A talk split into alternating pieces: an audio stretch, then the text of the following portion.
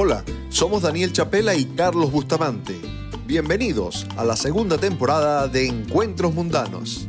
Hemos vivido un ciclo maravilloso, con gente cercana que nos llevó a compartir vivencias y caminos. Hemos sentido muy de cerca eso que llamamos venezolanidad. Únete a nosotros en este espacio virtual, cálido y cercano, donde recorreremos con orgullo lo que cada invitado nos enseña. Sírvete un guayoyo o un vasito de ron y quédate hasta el final. Te prometemos que el trayecto valdrá la pena. Bienvenidos a Encuentros Mundanos. Nuestra invitada de hoy es una parte integral y fundamental para explicar el legado cultural de la Venezuela moderna. Gladys Ibarra, primera actriz venezolana, ha sido parte de nuestros hogares por más de tres décadas y algunos de sus personajes derivaron en íconos populares con un profundo arraigo. Eloína Rangel, Luna Camacho, Patria Mía, La Diabla, todos son personajes interpretados por la misma actriz, pero que alcanzaron vida propia.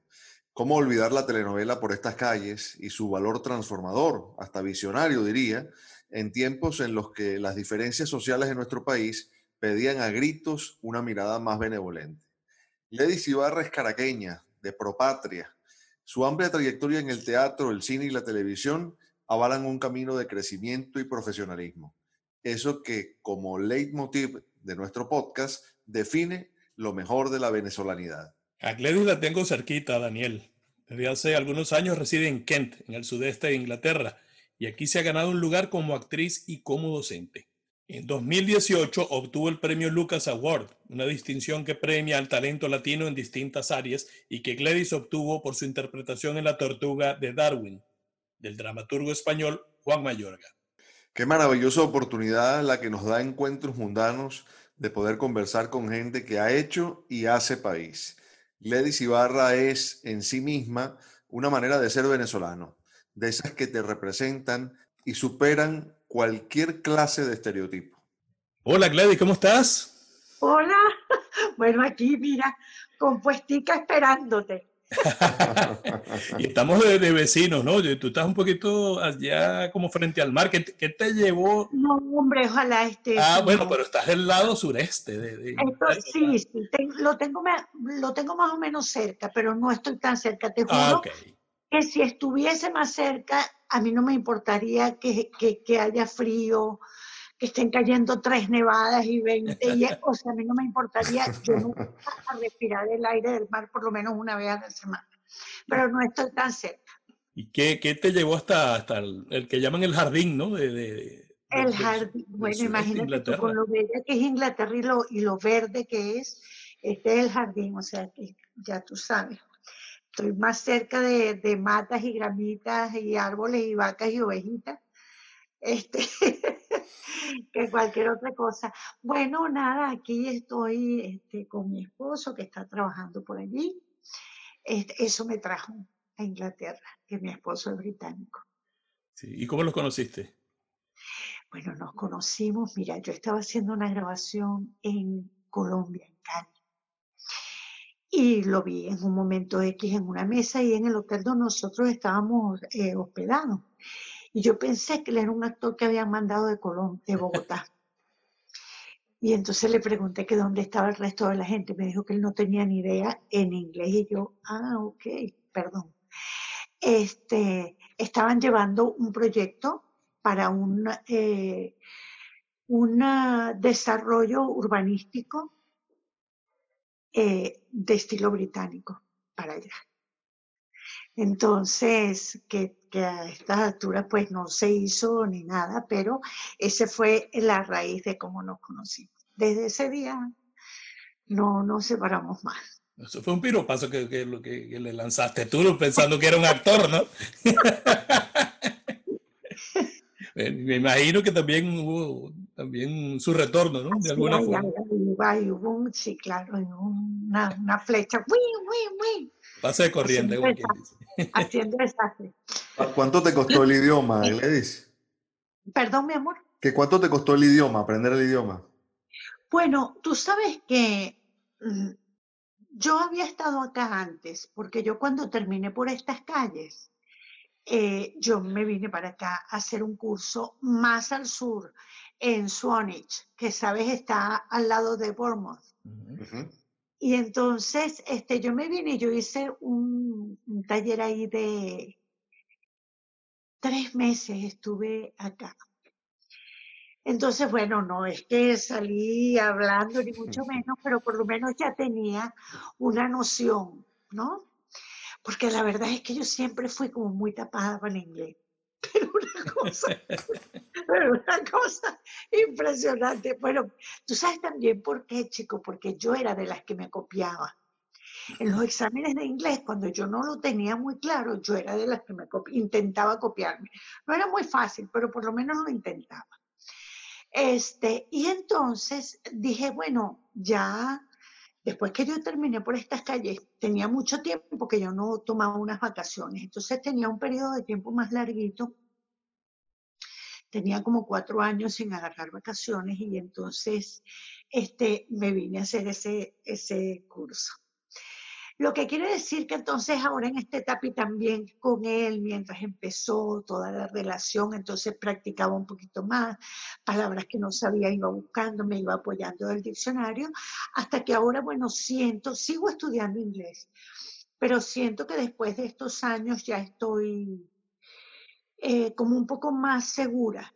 Para los momentos en los que no me siento muy segura con eso es cuando es cuando estoy haciendo casting en inglés, que me entra como un poquito de angustia porque, obvio, porque lo quiero hacer lo mejor posible. Y entonces eso me, me causa un poquito de ansiedad. Pero, pero voy bien. ¿Sabes que Una de las cuestiones que me, que me despierta curiosidad en esto del trabajo actoral y el manejo en otros idiomas es el, el tema de las emociones, ¿no? Porque uno vincula emoción, amor, odio, cualquier tipo de sentimiento con la lengua madre, ¿no? Eh, ¿cómo, ¿Cómo has podido conectar emociones con una lengua que no es la tuya? Eh, ¿Es más complicado? ¿Es diferente? La, diferencia está en la cabeza de uno. La diferencia está en el miedo. Estoy ya en este momento que me estás, si me hubieses preguntado esto, hace a lo mejor un año, o un año y medio, quién sabe qué respuesta lo que te hubiera dado, la del momento seguro, ¿no? Lo que estuviese pensando en el momento. Pero me lo estás preguntando ahorita cuando acabo ya de, acabo de descubrir que la, la diferencia está justamente en el miedo. Porque fíjate la explicación tan sencilla que te voy a dar. Cuando tú te sientas a ver una película, y están todas esas emociones que tú acabas de mencionar en esa película que venga de, de Reino Unido, una película inglesa una película que venga de Italia. Esas emociones están allí. Igual la entiendes así tu, tu, tu lengua madre sea el español. Porque resulta que las emociones son universales. Y lo que tienes es que familiarizarte y tener confianza, que es la emoción la que debe prevalecer sobre la lengua. Y que tienes que darle la prioridad a eso. Entonces, lo primero que yo tenía que vencer hace un tiempito atrás, que todavía me pasa, pero ya es inseguridad con respecto al idioma. Pero lo que me pasaba era que quizás no me entendieran. Porque yo tenía en mi cabeza, chico, que, que a lo mejor las emociones eran diferentes y es lo mismo. Por eso te cautiva una actuación de una actriz británica o de un actor, ¿no? Yo mm. tengo actrices que quiero con locura y que las veo y digo, es que, es que siento que tenemos una manera a lo mejor de expresar parecida. Lo que quiere decir que eso, que eso no tiene región. Qué interesante, qué interesante, porque también eh, en, una entrevista te escuché decir que, que, tú eras de respetar mucho el texto, ¿no? Y, sí, total. Y el texto en inglés, que es el, el, caso del que hablamos ahora, también lo tienes que sentir. Digo, más allá de la emoción, la comprensión, ¿verdad? Claro, pero cuando un actor estudia, estudia de manera eh, total, o sea, cuando un actor estudia, estudia eh, todo. Lo primero con lo que tú te encuentras es con el texto. Lo primero que tú tienes que eh, comprender es el texto. Una vez que tú has comprendido el texto, comienzas a desentrañar, comienzas a hacer ese trabajito de filigrana que es ir sacando hilito por hilito, qué es lo que pasa aquí. Porque tú sabes que nosotros los actores vamos funcionando primero por unidades, unidades del bloque de lo que se quiere decir. Luego esas unidades que, por ejemplo, esta unidad que nosotros estamos hablando, si ahorita en este momento se colara un zorro por la puerta y yo me ocupo del zorro, ya esta unidad es otra, ¿no? Es para darte un ejemplo. Aquí ya cambió la unidad y ahora es la unidad zorro la que estamos viendo, ¿no? Pero en cada una de esas unidades hay diferentes cosas. Por ejemplo, esta primera unidad de entrevista, yo la sacaría del saludo, que es una cosa más relajada, la primera pregunta, cómo llegaste, la segunda. Entonces, fíjate, cada unidad tiene subunidades que estudiar. Entonces, esa es la manera como nosotros nos vamos relacionando con el texto. Una vez que tú tienes ese texto agarrado, que lo has interiorizado, entonces ya descansas y le comienzas a dar rienda suelta a ponerle la carne a poner la carne sobre el asador, a ponerle poro, a ponerle piel, a comenzar a, descifrar cómo miró la entrada del zorro, cómo se sorprendió con esa mirada del zorro, cómo se sabe. Es un trabajo amplio, por eso es que yo siempre digo que no es lo mismo, y, y ojo, yo con eso no, espero no hacerle daño a nadie, pero siempre digo que no es lo mismo un actor a alguien que trabaja como actor. Son dos cosas totalmente distintas. Y fíjate tú, Daniel, le voy a contar esto a Daniel, porque quizás a Gladys le ha pasado o se ha conseguido, y si no, también puede eh, sorprenderse con esto. La cantidad de rumanos que he conocido yo aquí en Inglaterra que han aprendido a hablar en español viendo telenovelas venezolanas. Sí. O sea que, y, Gladys debió, debió haber enseñado a más de uno y, y con el, claro, y con el lenguaje particular, no solo emociones, porque es que además cuando eh, eh, saben que uno es venezolano, te empiezan a decir chamo y lo dicen apropiadamente, o sea, en el momento preciso. Donde cabe, donde, donde cabe. el chamo. Entonces, fíjate tú, no solamente que transmites emociones, sino que estás enseñando eh, parte de tu idiosincrasia, ¿no? Claro, pero ¿qué es lo que hace fácil que ellos entiendan que la emoción conecta con lo mismo? Es así. Entonces, si la emoción conecta en el punto donde va, es fácil para ellos entender, está hablando de amor o está hablando de cualquier otra cosa, ¿no? Es la emoción el, hilo conductor. Es impresionante. Lo que hace reconocernos, eso, reconocernos en las emociones, reconocernos en lo, en lo humano. Sí, me falta que un día me digan, vas a seguir a Abigail, y entonces ahí sigo nada, ya he escuchado todo, ¿no? No te extrañes cuando pase. Ay, sería delicioso eso. No, es increíble. Bueno, ya, ya que estamos en ese tema, esos fueron los primeros, los primeros pasos, digamos, ya profesionales, ¿no? Cristal, Abigail. Cristal, sí, Cristal son Cristal. Cristal, porque Cristal fue la primera, la primera novela que hice donde tenía un personaje con nombre. Este, porque bueno, todo el, todo el momento anterior, tú sabes, uno, pues yo, yo hice casi tres años de Radio Rochela. Ah. Y, y, después cuando pasé a Dramático, que a mí me despidieron de la Rochela, pero ese despido fue buenísimo, porque ese despido, ese despido me llevó, yo se lo voy a agradecer siempre, bueno, el señor ya no está en este plano, pero este que fue Jorge Citino era el, productor y el director general, el cerebro de La Rochela en el momento que yo, que yo. Pero lo que te digo es que se lo agradezco enorme porque esa despedida llevó a que pudieran entonces prestarme atención para dramático. Mm. Y, y, entonces comencé a hacer, comencé a hacer pequeñas cosas. Pues tenía una línea, dos líneas, este, hacía, qué sé yo, la mujer del cine que estaba comiéndose unas papitas, este, cruzaba una calle con, unos niñitos agarrados la mano. O sea, hice, muchas, hice mucho tiempo de extra antes de, de, tener las primeras líneas. ¿Cómo fue ese, ese personaje que te hizo entender que... Sí, que... El primero que... Eso fue maravilloso. Yo, yo amo, yo, mira, una de las cosas que yo más atesoro de verdad como, como algo importantísimo. todos mis personajes son importantes, la verdad, porque yo los he querido mucho. Tú, tú, tú vas entregando en cada personaje vas entregando y a medida que vas creciendo, vas descubriendo que estás como, como llenando una maleta de herramientas que se van quedando allí contigo y que empiezas como a sacarlas según lo que se te va presentando, ¿no? Y entonces, este, y cada personaje te va siendo eh, el actor que se está bueno, el actor que se está formando. Y ese primer personaje significó tanto para mí, tanto. Era una muchacha de servicio, pero, pero fue una muchacha de servicio, porque fíjate lo que yo pienso.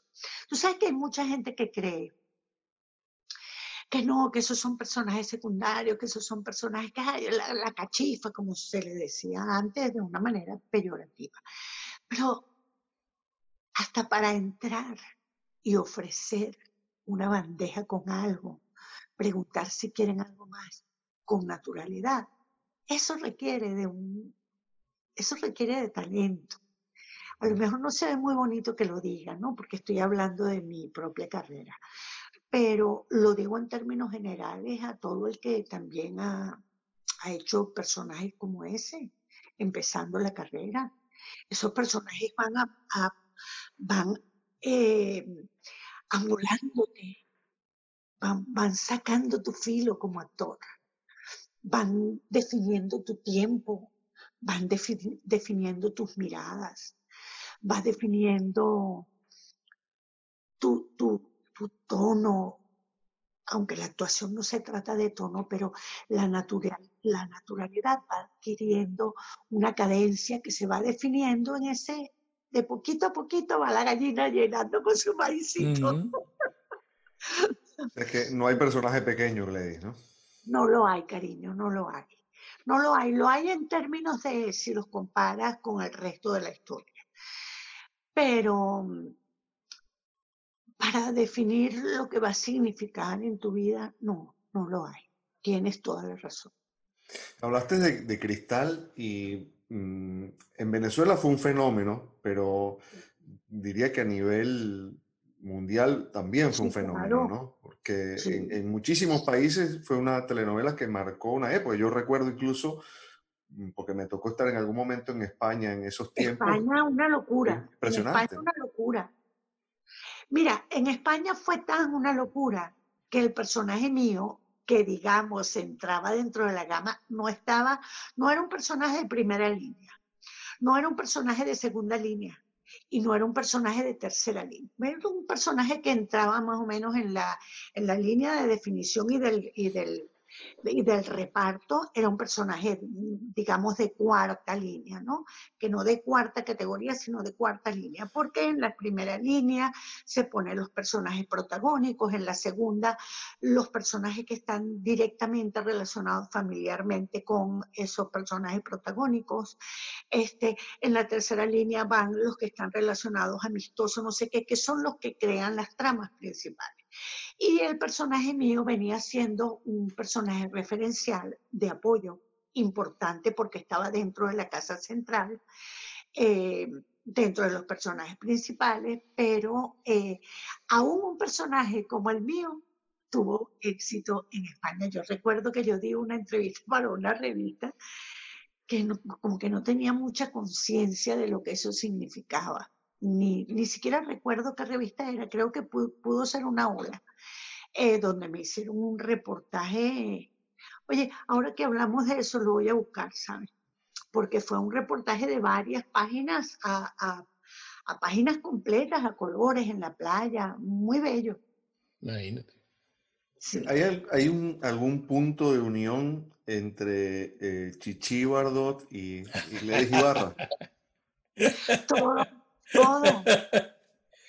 Todo es un punto de unión. Fíjate que en este momento estoy haciendo un ejercicio personal, básicamente, porque es un ejercicio sobre mi propia historia que no es, no es cómodo. No es un ejercicio cómodo, es un ejercicio bastante complicado. Pero sin embargo siento que para mí misma eh, eh, me, creo que me, me, va a hacer bien. Y ha sido muy lindo eh, estar de nuevo en contacto con Chichi, porque uno va dejando ese tipo de cosas atrás. Lo único es que aún haciendo ese ejercicio, se lo digo, hablo con ella mm. en ese ejercicio y se lo he dicho, o sea, te he recordado siempre, porque, porque fue una parte muy importante de mi infancia. Fue la, la, eh, o el hilo eh, eh, que inició un, pues, un personaje que, que marcó mi, mi, juego de niña para, lo mejor para un sueño que ni siquiera sabía que era un sueño, porque yo no tenía conciencia de eso. Simplemente fue un, un personaje que me permitió jugar a algo que me estaba esperando en la vida, que yo no sabía. Mi abuela sí lo sabía, pero, pero yo no lo sabía. Este, y a raíz de Chichi Bardó, ella siempre me decía, hija, tú, tú, tú eres artista, que no se te olvide nunca. Y yo en mi prisa de muchachita le decía, sí, sí, está bien, abuela, yo no lo voy a olvidar nunca. Y, y, y la recuerdo siempre diciéndome al oído, tú eres artista, mi amor, no lo olvides. Esa, esa mirada de la, de la Gladys de hoy a la, a la Chichi Bardot de, de su infancia es una mirada amorosa, es una mirada cercana, es una mirada cómo? Es una mirada amorosa. A Chichi definitivamente es una mirada amorosa, es una mirada cercana, cálida, de hasta de agradecimiento, porque de agradecimiento a, la intuición y a lo que se pudiera llamar una manifestación de la intuición porque yo no sabía qué estaba pasando allí. Y sin embargo ella se manifestó eh, en mis juegos. Entonces lo que yo tengo siempre es una mirada de, de sí, cálida, amorosa, divertida, porque de verdad que Chichi estaba... Esa es la verdad. Este, y por otro lado, sí, también tiene unos tiene unos rasguitos ahí que quizás no sean muy, unos rasguitos que quizás no sean muy felices, pero es normal, porque, porque sencillamente es la vida. Sí, bueno, uno que juega o jugaba a, a Superman, también Superman sufría lo suyo, ¿no? ¿Cuántos tontazos no te llevaste creyendo que era Superman? Bueno, yo me, yo me lancé, esto es terrible, yo me lancé, yo me lancé de la platabanda de mi casa. Uh. no, no, sí, sí, sí. Pero Superman loco, este es Supermanito. No, no. La capa, y la capa, mi amor, no te ayudó. La mirada de Daniela Superman es distinta a la tuya, Chichibado.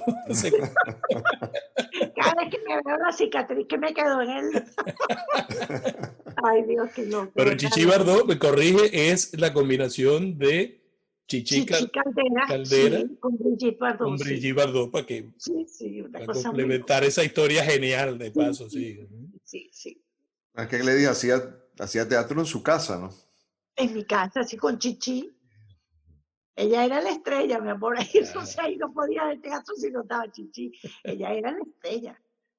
Sí, yo ponía collares, cosas. Imagínate tú que yo me ponía, yo me ponía, tú, tú sabes las, las mopas esas que son como de glitos, que son atornilladitos, así como unos bucles, Ajá. que son de mopear piso. Yo me, yo me ponía esas mopas en la cabeza porque eso era como unos bucles. Eso, era la melena que yo no tenía porque yo andaba todo el tiempo estresada. Pero esa era la melena que, que, que, que yo soñaba, era esa. Estamos hablando del entorno de tus juegos en tu casa, ¿en, dónde? En, en, el Amparo, en Katia. En el Amparo, en Katia. Sí, en casa de mis tías, sí. Mis tías y mi abuela.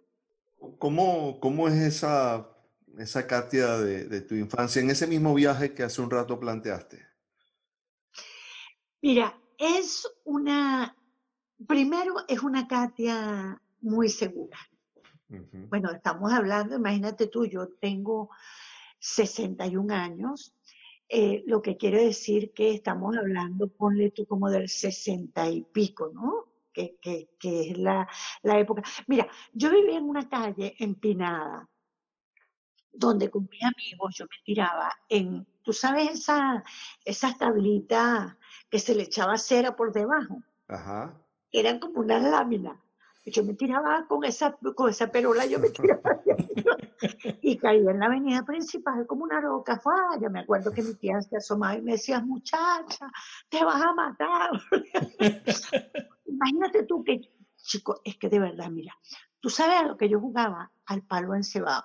Dímele al compay Luis que esté bien preparado, que tiene que subir por el palo encebado. El pobre Manolín se mantiene sudado, tratando de subir por el palo encebado. Que Dios se le formó al pobre Manolao, por el palo subió, bajó todo embarrado. Yo jugaba una cosa, pero es que yo, yo no sé, ustedes eran muy jóvenes para saber qué es eso, pero yo jugaba el palo encebado, que era un programa que había, este, que era que subían eso, un palo encebado, y ponían, eh, le ponían a la gente, eso era un programa de televisión, un concurso. Y ese palo encebado era literalmente así, tal cual el nombre, un palo encebado este, o sea, un palo engrasado y en cada ciertos niveles le iban poniendo unos arillos con dinero, ¿no? Entonces los participantes empezaban a subir eso y a medida que iba subiendo iba agarrando la plata. Bueno, como yo no tenía ningún palo de cebado, los amiguitos míos y yo jugábamos el palo de cebado con el poste de la luz. Imagínate.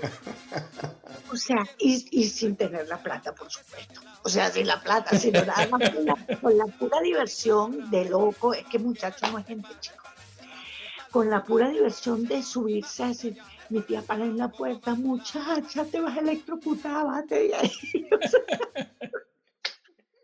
Bueno, así. Entonces te decía, retomando lo de Katia, una Katia segura, una Katia de juego en la calle, de jugar la aire paralizada, de jugar mm, el escondite, de tirarme por esa calle, este, con esa, no era ni siquiera una carrucha, era una, una lámina este, engrasada también. A ver el que primero llegaba abajo. Este, de, jugar con Chichibardo.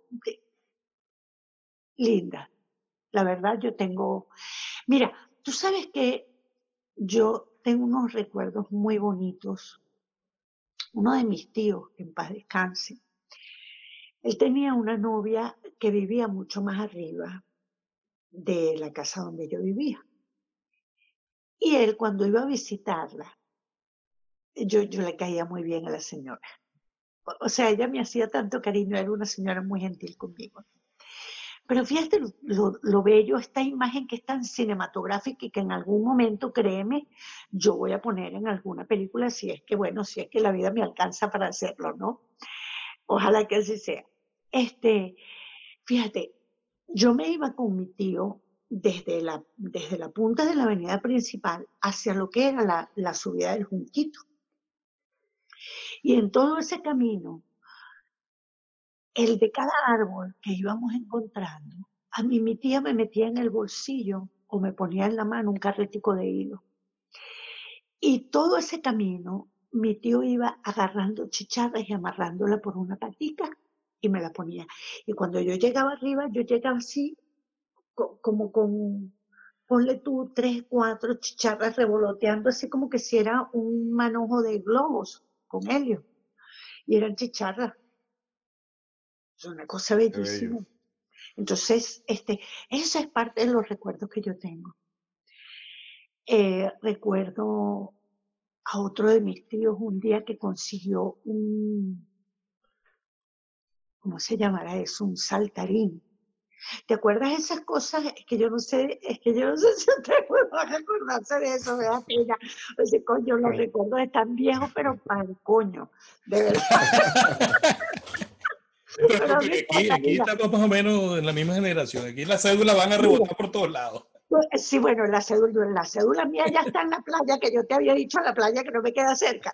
Bueno, yo la cédula mía está allá, las Biblias. Este, ¿tú, ¿Te acuerdas esos, esos cosas que eran como un saltarín. Un resorte, que era que tú te montabas. Un resorte, chico, que eso tenía, correcto, eso tenía abajo en la punta un resorte. Bueno, uno de mis tíos consiguió una vez así como tirado, no sé si cerca de la basura, como sea, un, un bicho de eso y me lo llevó y tú no sabes cómo yo amé ese regalo. Imagínate, claro.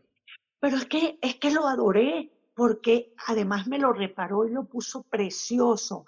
Él agarró ese rojo, lo recuerdo, pero como que si me lo hubiesen traído ayer. Lo pintó, le puso un resorte y, una goma, un pedazo de goma que sacó no sé dónde y lo pegó. Y, bueno, te puedes imaginar la magia con ese saltar que yo iba saltando todo el día. A la que no le gustaba, pues. o sea, esa es la, esa es la Katia que recuerdo.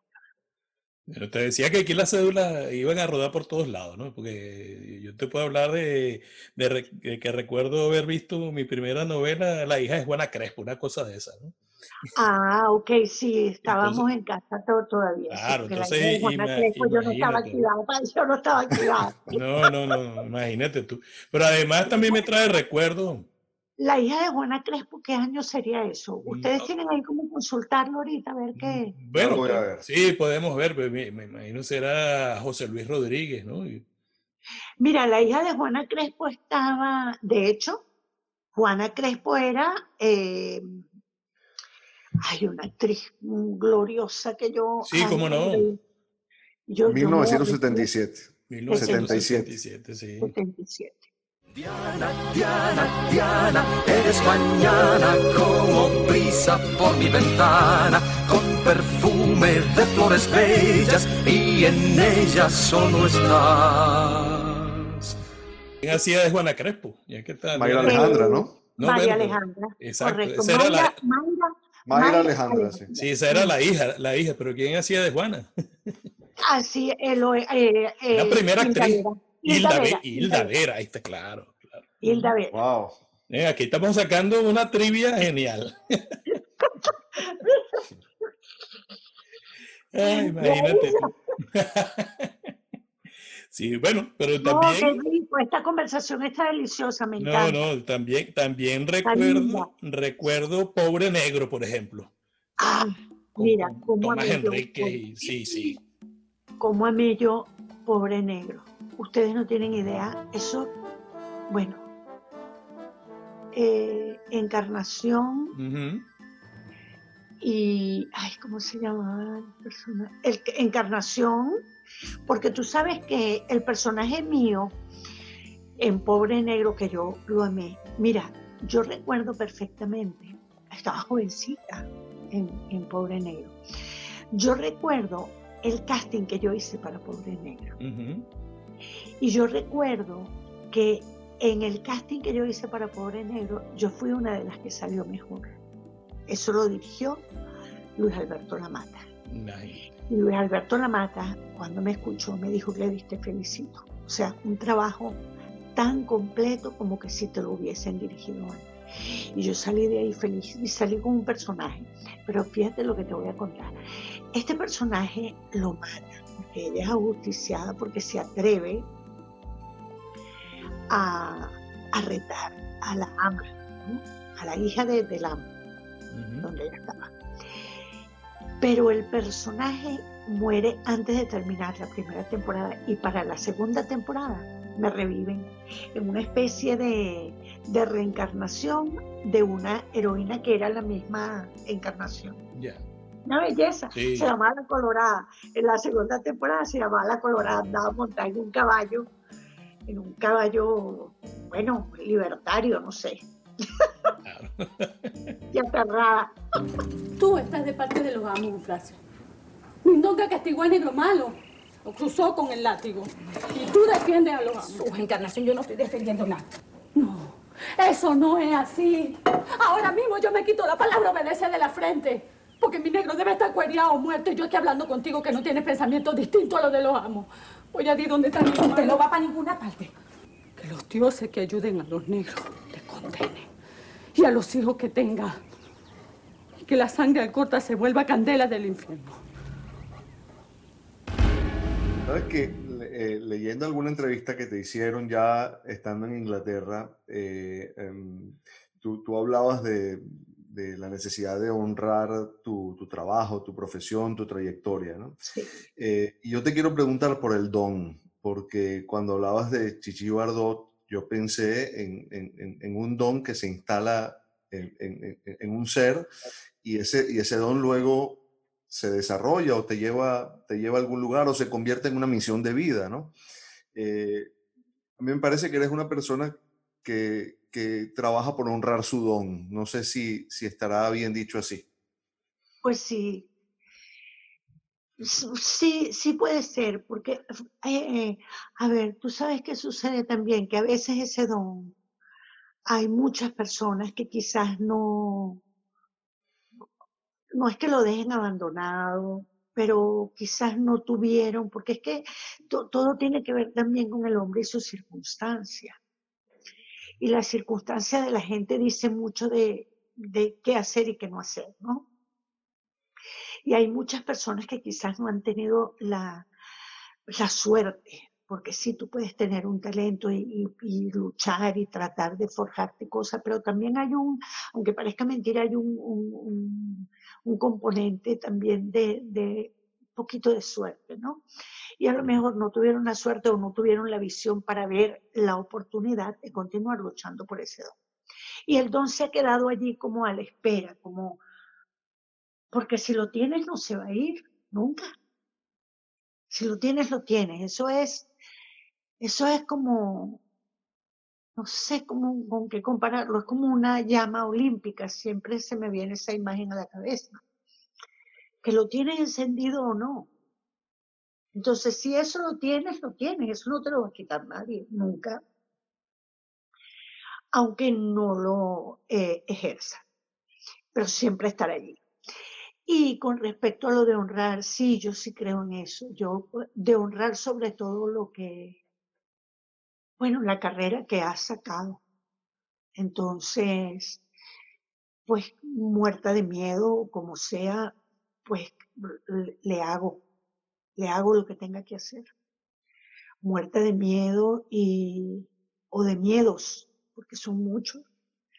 Muerta de miedos igual, procuro sacar adelante lo, lo que tenga que sacar adelante. Y si, mira, y si me tengo que dar eso que me tenga que dar, me lo doy.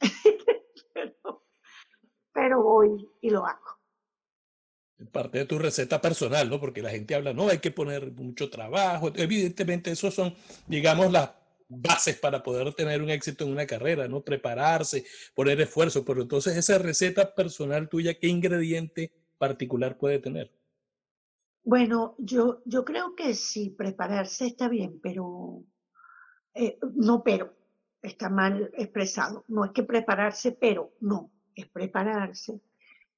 Eh, es eh, procurarle el espacio, es eh, tenerle fe. La fe es una cosa inexistente y no tangible, pero si no la tienes, eh, es como que si las luchas se perdieran antes de arrancarlas, ¿no? Uh -huh. y, y hacerle porque un actor se hace haciendo. Un actor no se hace de ninguna otra manera. Como todas las carreras en la vida. Un actor se hace actuando. Bueno, entonces hay que hacerlo. Esa es la, mejor manera. Esa es la, la fórmula. La fórmula y creer. Pues cada vez, yo no sé, yo pienso que, Fíjate que yo llegué a un momento, chico, ahora que mencionas eso, yo llegué a un momento en el que yo dije, yo me estoy acercando cada vez más a lo que yo soñé un momento en la vida, cuando yo me veo, digamos, al espejo y veo lo que he realizado, o sin verme al espejo, cuando yo me veo a mí, cuando volteo los ojos hacia mí y digo, hice, hice cosas que soñé e hice cosas incluso que no había soñado. Mi cabeza no, no había soñado. Por ejemplo, yo, yo no soñé nunca con hacer un personaje como la tortuga de Darwin que hice en el Cervantes de Londres. Buenas noches, profesor. Buenas. Quiero volver a casa. Quiero regresar a las Islas Galápagos y morir allí. Necesito ayuda, profesor. Eso es una cosa que este, me ha sorprendido como evento dentro de lo que han sido mis expectativas como actriz. Entonces, este, regresando a lo de verme y, ser cada vez más cercana a lo que yo soñé, eh, pienso que, que uno tiene que soñar y si la circunstancia en este momento me trajo a otro lugar, tengo que comenzar otra vez a soñar y forjar un sueño parecido. No le tengo miedo, ¿sabes? A, a, ustedes dos les digo, no le tengo miedo al comienzo porque, porque yo, yo ese camino lo transité y lo transité sin saber qué me esperaba. Lo que quiero decir que si ahora lo tengo que transitar y lo he transitado con miedo, porque a uno le da una cosa como, como, como que termina diciendo, ¿y si de repente no puedo hacerlo? ¿Será que de verdad lo lograré? Pero tienes que intentarlo. Entonces ya tengo un camino andado que me tiene que dar un poco más de seguridad y es una de las cosas que yo, la más grande, que agradezco a Venezuela, que agradezco a Venezuela y a los maestros que tuve y a los que a los, los, los, compañeros con los que trabajé y a los directores que tuve y a la gente que me tuvo fe y a los que me pusieron en un reparto y a toda la gente con la que yo forjé mi carrera en Venezuela. Eso es lo que hace que yo sea la actriz que soy uh -huh. y que me permita con más confianza arrancar otra vez un, un sendero nuevo donde ese primer paso no es un primer paso desde cero, es un primer paso desde la experiencia que me regaló mi país. Ledis, lo, los personajes interpretados a lo largo de una carrera, ¿se quedan contigo o tienen fecha de caducidad? Mm. Fíjate que en ese sentido yo soy una actriz un poquito desprendida. Yo los veo ahora a distancia y los veo con muchísimo respeto, con mucho amor, me sorprenden ellos mismos, ¿no? Este, pero yo no me quedaba enganchada con los personajes. Uh -huh. Para nada. O sea, yo he sido una actriz que llega a un punto en el que ya el personaje yo quiero ya que, que salga, que se vaya.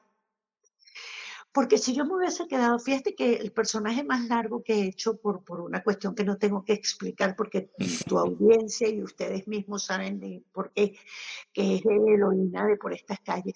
Si yo todavía estuviera haciendo heroína tipo de Merdera, o sea, sí, sí. yo me hubiese perdido de una cantidad de interpretaciones Claro. que, que- que maravillosas, personajes maravillosos personajes que han demandado de mí, dame más, dame más, dame más. Entonces, yo no me, yo no me quedo, yo, yo en los primeros días, a lo mejor, después que se termina, y siempre veía, me llamaba poderosamente la atención ver que había compañeros que lloraban y todo cuando se estaban terminando unos proyectos. Y, y yo no, no, no lo hacía. Yo quizás si, si boté algunas lágrimas lo hacía por la cosa afectiva porque cada vez que tú arrancas un proyecto se forma una familia. Y, y yo he tenido muy buena relación con mis compañeros siempre. Yo, pues, yo quiero a mis compañeros con los que yo he trabajado y mis compañeros me quieren a mí. Eso es una, una, un privilegio, eso es un regalote que me ha hecho la vida, ¿no? Este, el amor que, que, que he cosechado con la carrera. Este, pero con respecto al personaje en sí, lo despido. Lo despido y le doy las gracias, pero hasta ahí llegó. De hecho, fíjate que hay muchos compañeros míos que han, este, han tratado de revivir personajes del pasado y, y trayéndolo al presente, haciendo cosas de obra. Yo no, yo creo que esos señores, esas señoras se deben quedar ahí. Esas señoras se deben quedar ahí. Esas mujeres se deben quedar allí. Eh, a quienes lo, los ven, a quienes lo disfrutan todavía ahora. Qué, qué maravilla que la tecnología y toda esta cosa nueva nos permite remasterizar, rescatar trabajos viejos, que la gente de hoy vea la gloria de, de joyas que se hacían en el país. Este, en términos de producción, en términos de entrega, de vestuario, eh, de dirección, cosas de verdad grandes y poderosas. Eh, pero esos personajes se quedan ahí. Y yo cuando los veo, los veo con amor y los veo con agradecimiento y, y me asombra y me conmueven, me pueden llegar a conmover, pero eh, sin añoranza. Quizás lo que pudiera añorar es este y lamentar bueno, dentro de la añoranza hay algo también de, lamento, y es que, que, se haya perdido esa capacidad de, producir cosas tan importantes como las que hacían. Y Loina Rangel te llevó a, esos sectores donde creciste, pero a verlos de otra manera o a denunciarlos de otra manera, sobre todo, porque, digamos, ese es el, la novela o los personajes tuyos con Eudomar el doctor Valerio me dijo que ese es un congreso sumamente importante que no se puede dejar pasar. Yo tengo derecho a ir. Porque es mi futuro, mi futuro. Tú te montas en ese avión y yo salgo de tu futuro. Así es que lo tiene que ver. Pero negro, al entiende, es trabajo, trabajo. Yo sabía que esto lo llamaban trabajo. Chico, ¿por qué tú siempre tienes que estar pensando mal? No, pana, espérate un momentico, yo no estoy pensando mal. Yo no estoy pensando mal. Es lógica, lógica pura. Entiéndelo de esta manera, mi chocolate. A se monta en avioncito con maldito doctorcito B. Margarita gozan un pullero. Respuesta, conclusión, que a C le ponen sendo cacho. ¿Qué pasó? ¿Qué pasó? ¿Cuál es la mala nota? Eso es lo que tú piensas de mí, Eudomar. Esa es la confianza que tú tienes en mí, chico. Yo no como con confianza. Eudomar, vale. Conchale, chico, ¿por qué tú no puedes ser un marido comprensivo? Eh, un marido del siglo XX. Estamos finalizando el siglo XX, ¿vale? Bueno, mira, por mí no, mira, por mí podemos estar finalizando el siglo 30. Esas son respuestas, Eudomar. Yo soy una mujer que acaba de ser ascendida, ¿oíste? Ascendida. Y yo no le puedo quedar mal al doctor Valerio. Ah, pero a mí sí, ¿no? Al negrito aquí sí. A mí sí me deja quedar mal, a mí sí. Chico, pero si es que yo no te estoy quedando mal. Eudomar, mira, conchale, ¿vale? ¿Cómo te explico? Yo quisiera que tú entendieras que, que yo tengo aspiraciones, ¿vale? Yo quiero ganar más dinero, yo quiero mudarme de aquí, yo quiero cambiar de vida, ¿vale? Yo, yo quiero ser diferente, chico. ¿Qué quieres tú? ¿Qué es lo que tú quieres? Que yo me siente ahí a esperar que, que a ti te asciendan a Cadi 1 o Cadi 2. Eloína, me, primero, como actriz, digamos, como interpretación, sacándolo de, del asidero social que tiene, que es importantísimo. Sí. Pero Eloína me regaló lo que los actores añoramos, lo que los actores soñamos, reconocimiento, porque porque bueno, porque para eso se interpreta, ¿no? Se interpreta para que tú, Daniel, y tú lo, vean, para que, para que se conmuevan con eso, para que suspendan un trago que se están tomando para, para captar, para, para, para, no perderse el detalle de una interpretación que alguien tenga este, en ese momento, ¿no? Entonces me regaló eso, me regaló el reconocimiento y el amor imagínate, de un país. Y ahora visto en perspectiva, no solamente de un país, sino de, todos los lugares donde llegaban, yo recibo mensajes de gente de República Dominicana, de Puerto Rico. Me pasó cuando estuve en Miami que conocí actores que yo primera vez que los veía y me decían, oye, pero tú eres la actriz venezolana, que como me, ¿sabes? Que me encanta cómo trabaja. Entonces, vas sintiendo que efectivamente ese es un trabajo que tuvo un alcance que a nosotros no nos no, no, no, lo imaginamos, no nos daba la cabeza para pensar que eso este, era tan grande. Y eso por un lado, el regalo de, de Eloína. Y después sí, efectivamente. O sea, yo eh, interpretar a Eloína es que no me costó, es que, es que lo honesto que tengo que decir y que lo digo siempre, no me costó trabajo porque yo, yo, yo no titubeaba en subir un escalón para llegar a donde vivía Eloína, porque yo había subido y bajado escalera cómodamente. ¿Entiendes? No era que llegaba a la parte de arriba. Ah, ah, no, yo, yo, yo me lo conocía. A pesar de que en el punto donde llega Eloína, ya en mi vida eh, había un cambio. Pero yo nunca perdí el contacto con, con, mi barrio. Nunca. De hecho, eh, mi última Navidad en Venezuela fue en el mismo barrio donde yo hacía chichi, en la misma casa donde yo hacía chichi. Y fue en el 2014. O sea que este, sin perder ese contacto y además con una, una ay, una cosa hermosísima y es que la, la misma gente de allí sentía que, que, que era su, su, su, niñita, la que habían visto crecer, la que estaba ahí, interpretándose a sí misma e interpretándolos a ellos. Una cosa parece loca, pero es, es importante. Es muy lindo y es un privilegio inmenso.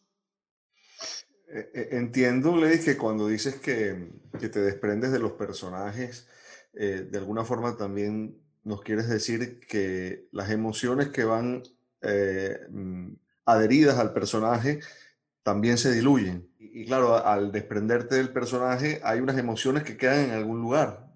Bueno, quedan en el personaje, mi amor. Claro. quedan donde tienen que quedar, no se pueden quedar en mí, porque yo necesito hacer una, una transformación y quedarme reseteada para el próximo que venga, porque si no, un actor se repite. ¿Entiendes? El personaje y sus emociones quedan donde tienen que quedar, en el personaje. Y, y, y, y, digo esto porque como actriz no es que esté haciendo nada extraordinario, porque ese es mi deber como actriz. Mi deber como actriz es crear, independientemente de que todos los personajes tengan el mismo nivel socioeconómico, tienen que ser diferentes. Y siempre pongo el mismo ejemplo porque efectivamente es una pregunta recurrente. O sea, Eloína vive en un punto donde más arriba quizás vive Luna Camacho, donde Patria Mía vive quizás en la otra esquina, y todas son del mismo lugar, eh, digamos, nivel socioeconómica, uh -huh. socioeconómico. Pero mételas a todas en un cuarto y ninguna se parece a la otra. Es mi deber como actriz, no estoy diciendo que eso sea, ah, para que se, no, es mi deber como actriz. Buscar una manera específica a cada una de cómo miran, de cómo caminan, de cómo se emocionan, de cómo lloran, de cómo ríen. Y es lo que hace una gama hermosa donde a lo mejor si hay cinco mujeres dentro de una casa, algunas van a conseguir un pedazo de cada uno de esos personajes en sí misma. Igual que yo misma consigo un pedazo de mí en esos personajes, porque bueno, porque tengo que darle mi carne y mi y mis ojos y lo que yo tengo, que es mi única herramienta que es esta, para que ellos este, vivan. Pero yo no me puedo ir con esa, yo, yo no me puedo quedar con esa carga de ellos. Eso quedó allí esa interpretación quedó allí porque a lo mejor una eh, estaba llorando y le vino un infarto y a lo mejor a otra estaba llorando cuando la dejó un hombre. y son dos cosas totalmente distintas. Entonces esas, esos sentimientos quedaron allí, en cada una de ellas. Yo me tengo que resetear. Suéltame. Dame tranquila, bueno, no te vengas conmigo. Hablando de reseteo, que eh, entiendo, o, y corrígeme, de que te gusta cocinar, ¿no? Yo amo cocinar. Ajá, De hecho, yo cociné antes de esta entrevista, ajá. hablo listo y no es por nada, pero mira, o sea, acabo de hacer un pollo que quedó. De maravilla. No, no, no, no, no, no. O sea, de verdad que soy buena cocinera. Soy buena cocinera porque me gusta. Me gusta comer, primero que nada. Me gusta comer, pero me encanta la cocina también. Yo creo que, que la, la cocina tiene, un, tiene una magia, un arte, una cosa. ¿Y se ha adaptado algo la cocina venezolana con, con los platos ingleses allí en, la residencia en? Mira, mira, mira, espérate. Esto es democracia. Aquí se come venezolano.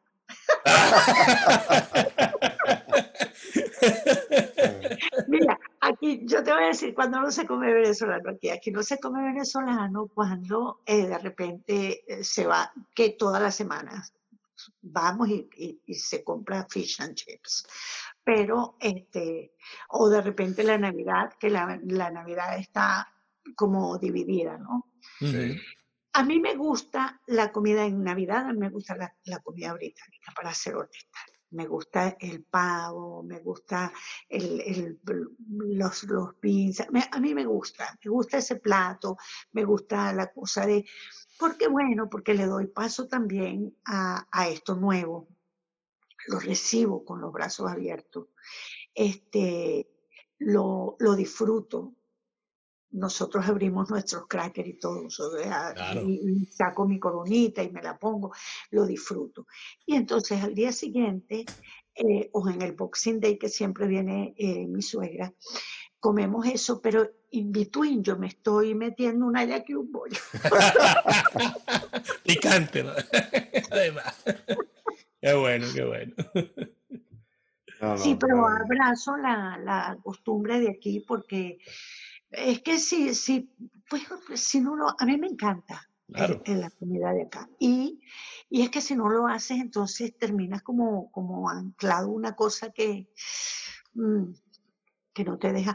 Y bueno, con respecto a la comida diaria es porque pues yo, yo tengo mi sazón que, que es la mía, la, la, la hecha durante toda mi vida y gracias a Dios que a mi esposo le gusta, pues, le gusta verdaderamente. ¿Qué, qué cosas de, de esta nueva, de esta nueva cultura tú podrías decir que te han dado una visión diferente del mundo y de la vida? Es una pregunta un, un poquito difícil porque como es cosas, ah, eh, abarca tanto. Claro. Fíjate, lo voy a llevar a una de las cosas que es total y diametralmente opuesta Ujú. a una mujer caribe como yo. No solamente caribe como caribe de otros lugares, sino caribe porque, porque bueno, porque Caracas ya sabemos que Caracas tiene un clima que es maravilla. Entonces creo que llevándolo a lo que tiene que ver con el tiempo, con el, con el, sí, con el tiempo, con el clima, creo que adaptarme a eso. El frío me sigue golpeando, pero, pero no me impide hacer lo que tenga que hacer. O sea, me empaco como me tengo que empacar para ir a la calle y voy y hago lo que tenga que hacer. Salvo en este tiempo que nos ha agarrado, bueno, una cosa diferente, salvo si tengo alguna cita médica o algo así, pero eh, yo creo que eh, adaptarme al clima, que llega un punto en el que lo disfruto. Por ejemplo, si yo no me he dado cuenta que está nevando y mi esposo ve que está nevando, me lo avisa para que yo lo disfrute porque sabe que me gusta. Así después me lamente de todo el poco de nieve seca, ya cochina, negra, que se pone oscura y todo eso, pero, pero este tipo de cosas este, me, ha, me ha adaptado a, a costumbres distintas. Por ejemplo, el mar, yo he sido un amante del mar toda mi vida Este, y no puedo comparar ni Chichirivichi, ni Choroní, ni La Guaira, ni Los Roques con ningún mar de acá. Y termino entrando, por ejemplo, en lo que es el supuesto verano, inglés que ya ustedes lo conocen perfectamente. Este, cada vez que ellos dicen el verano, yo les digo, ustedes no, créanme, ustedes no saben qué es verano, ustedes no lo conocen. Dos semanitas a lo sumo. Sí, correcto. A pesar de, del sol, que puede llegar a ser muy agobiante cuando de verdad aparece. Este, pero el mar sigue siendo helado. Entonces, a pesar de eso, yo disfruto el mar. Y entro al mar y me baño y lo, y lo y procuro disfrutarlo. O sea, creo que, que, que tienes que adaptarte y recibir de brazos abiertos lo que, lo que venga. Creo que de repente algunas, como son los reyes del sarcasmo, alguna de sus, de sus juegos eh, duros, hay oportunidades en que acuso el coñazo. pero, pero después este, lo suavizo y, y, y, lo entiendo porque digo, es su naturaleza. Mira, aquí si no hablas del clima, pierde casi que un cuarto Ah, no, el tema de la conversación con cualquiera, ¿no? El 70%. 60%. Y una palabrita de esa miserable weather, ¿no? Esa frasecita que, Sí, sí, sí, con que arranca cualquier conversación relativa. O un rayito de sol que se ve allá en el fondo y dicen, bueno, lovely day. Lovely. Y todos, y todos, y todos nos convertimos, sí, y nos, todos nos convertimos en iguanas a, a salir a buscarlo, ¿no? Sí, sí, sí, sí. Ah, no, yo no me pelo un rayito, a mí no me importa que sea una lucecita que se reflejó allá en la pared del frente, yo digo, "Ah", y, me voy para la calle.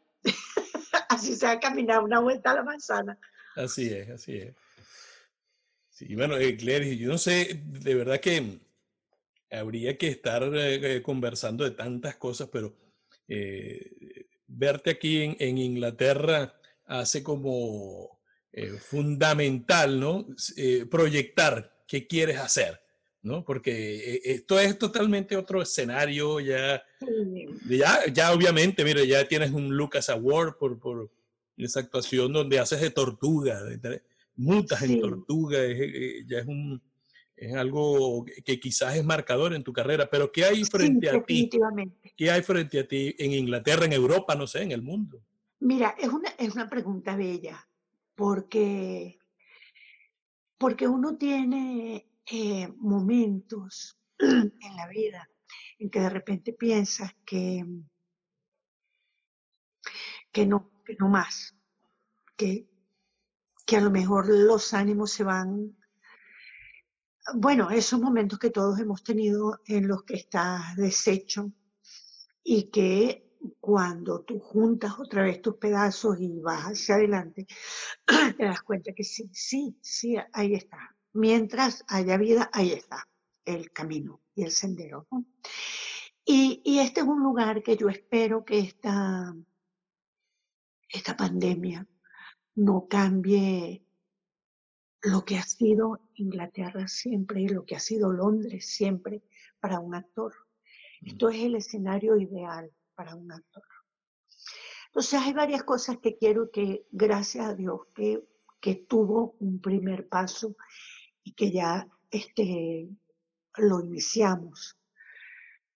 Que es, yo quiero hacer teatro en, en nuestro idioma para la comunidad latina en Londres, que no puede pagar lo que cuesta un ticket en las grandes marquesinas, que no quiere ir a ver teatro y de repente a lo mejor llevaba a los niños a ver teatro. Claro, aquí hay unas producciones que son maravillosas y que de todas, todas, cualquier padre hace un esfuerzo para que sus hijos lo vean. Pero quiero hacer eh, teatro para que no hagas un esfuerzo en pensar si no entendiste lo que dijo un actor, que te perdiste a lo mejor en una idea sino acercar una dramaturgia latinoamericana a no solamente y venezolana, no solamente al venezolano, sino también al latino que está aquí. Cuando doy clases, que también es otra cosa que me gusta hacer, me gusta eh, regalar lo que he aprendido y lo que sigo aprendiendo porque soy una estudiante incansable, yo, yo no paro de estudiar, no, no paro, la verdad. Este, cada vez que tengo chance, estudio y estudio con grandes y con medianos maestros porque siempre alguien te deja.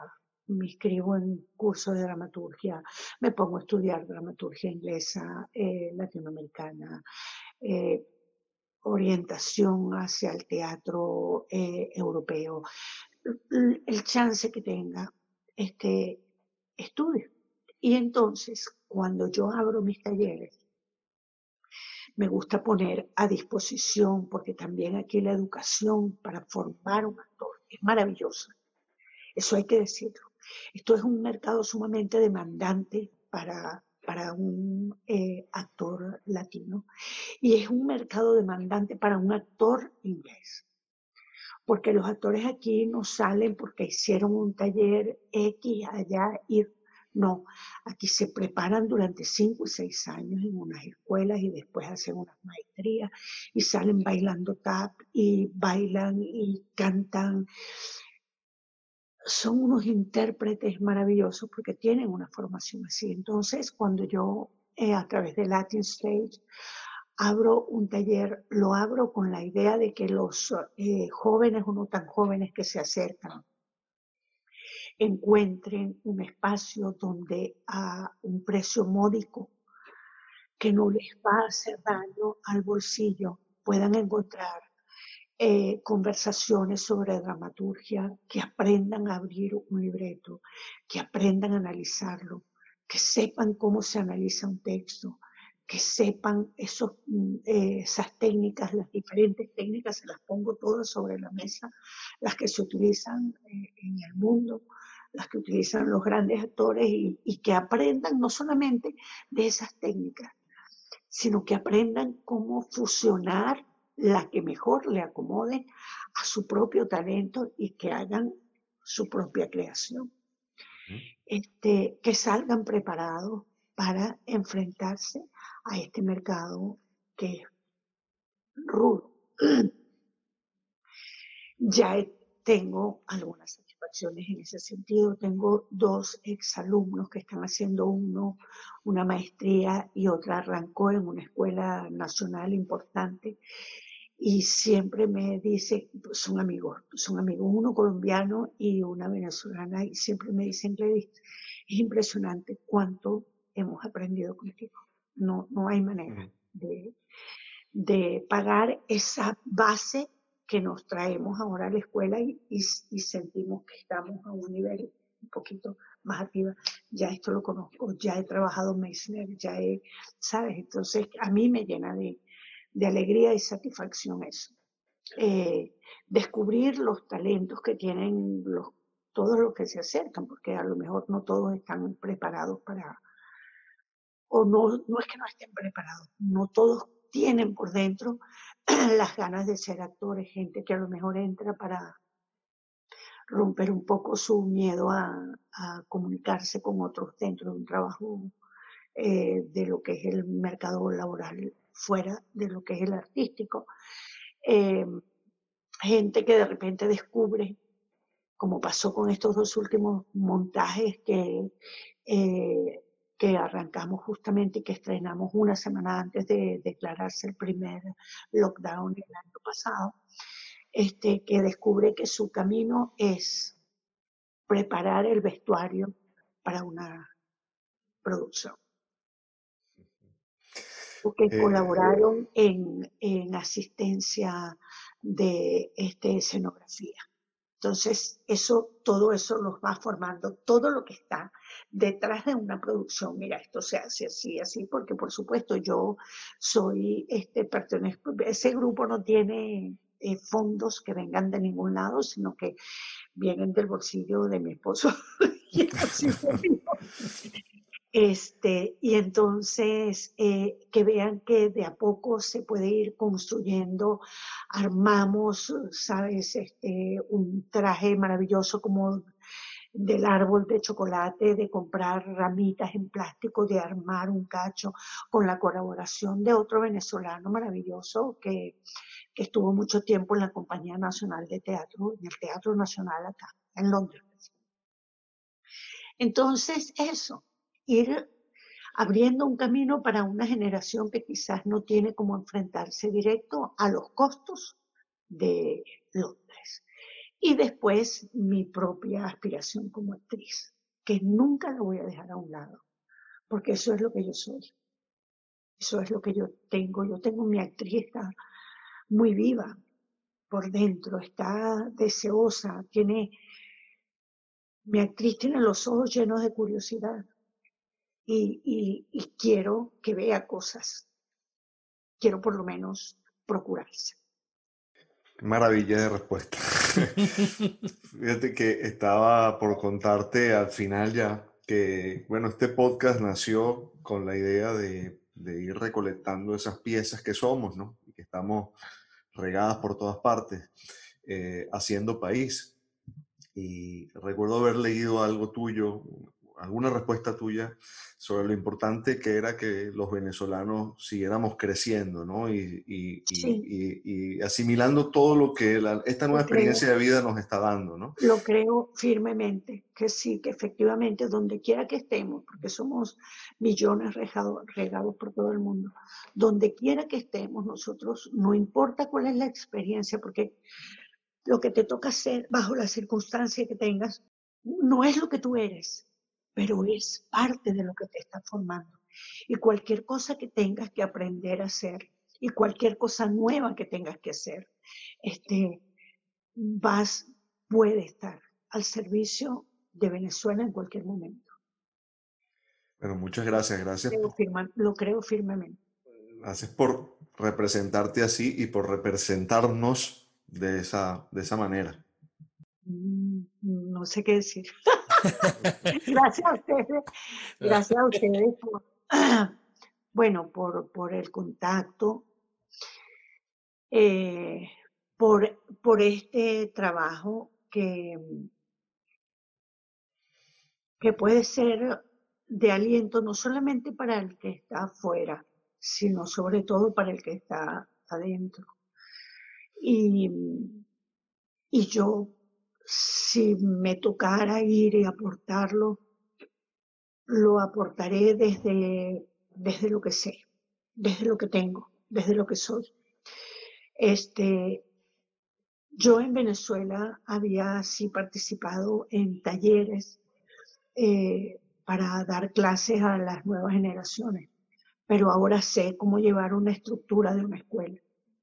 Ahora sé eh, cómo armar una escuela y cómo enseñarles a cada uno lo que tiene que ver, por ejemplo, con hacer una obra de teatro y que los que estén participando sepan que no es nada más lo que ve el que está desde la butaca, que hay gente que está detrás, que ha trabajado enormemente para que los que están del lado del escenario este, realce el talento del actor. Cómo se arma una luz, cómo se hace un efecto en un telón de fondo, cómo sacar de la nada algo. Bueno, tu aporte ha sido, es y seguramente seguirá siendo de primera línea. Lady, muchas gracias por, por gracias por toda tu emoción. Gracias, gracias a ustedes y bueno, les deseo mucho éxito con el podcast. Los invito también a los que, a ustedes y, a los que nos estén viendo en este momento a, seguir. Tengo un canal en YouTube que es eh, Gladys TV. Eh, tengo un programa eh, que se llama Cada cosa en su lugar y cada loco con su tema. Trato de que cada invitado disfrute de una hora agradable hablando de cosas que no son eh, eh, comunes las emociones, las situaciones, la vida en sí misma, eh, con los invitados, no haciéndole preguntas sobre su vida, sino viendo su opinión sobre el tema que se trate. Y hay siempre una psicóloga o un psicólogo, pues, para que nos oriente un poco en el tema que estamos tratando, qué es lo que nos pasa en la cabeza a los seres humanos, qué es lo que nos pasa cuando estamos llenos de rabia, cómo, qué se genera, qué sustancia, cómo controlarlo, algunas sugerencias de cada uno de los participantes, este, según el tema. Entonces los invito a que pasen, que vean los programas primero, este, que si les gusta se suscriban, que toquen la campana, que ya ustedes saben que eso es fundamental.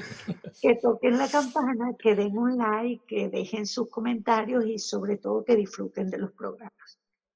Les dejo un abrazo inmenso y, y gracias. Gracias a ti.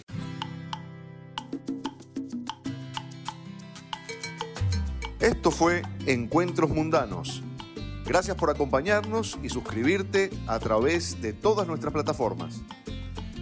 Recuerda que puedes seguirnos también en nuestras redes sociales, arroba encuentros mundanos en Instagram y arroba encuentrosmund1 en Twitter.